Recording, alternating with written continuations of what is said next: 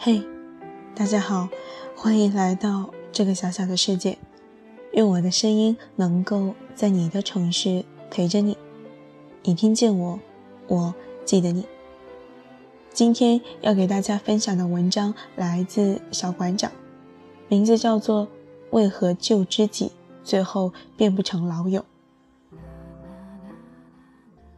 听说所有人都能在《最佳损友》这首歌里对号入座，因为一定有这么一个人，当年你们彻夜聊天，无话不说，就着可热或酒，可以把所有开心、难过、纠结不堪，通通入喉。你们有一样的兴趣爱好、英雄梦想，无所畏惧的愿意随时与这世界干一架。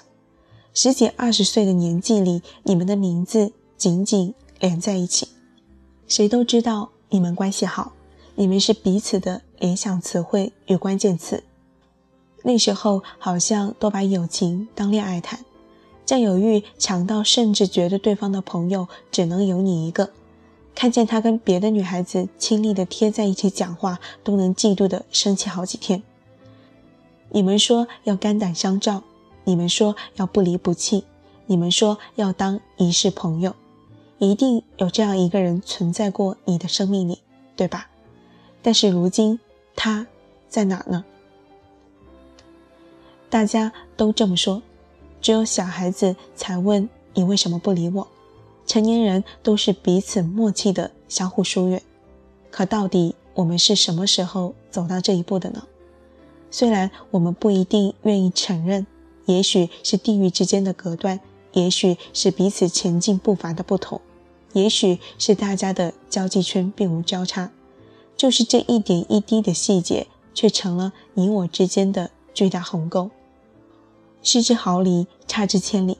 我们可能也尝试过，尝试在我们之间再拉一条线，可是这条线又长又细，太脆弱了，任何阻碍因素都能将它割断。你一定这样想过：等忙完了最近手头的工作，再和他联系；等你放假了，有时间了，再去他的城市见他；等有机会了，再和他说说你最近的恋情。等呀等，等呀等。终于等到我们渐行渐远，你也终于明白，有些事情不是你努力了就可以的。这世界有时太过复杂，与我们当年看过的纯洁无瑕的星空大有不同。很多关系甚至在无声无息之间就分崩离析，无所遁形。可那些曾给过的别人无法替代的陪伴，是可以记住一辈子的。这未尝不是最好的告别。来年陌生的是昨日最亲的某某。我知道，如今我们各有际遇，各有路走。可当年那些促膝把酒倾通宵的日子，我真的痛快过。不知你有没有？好了，今天的故事就给大家分享到这里。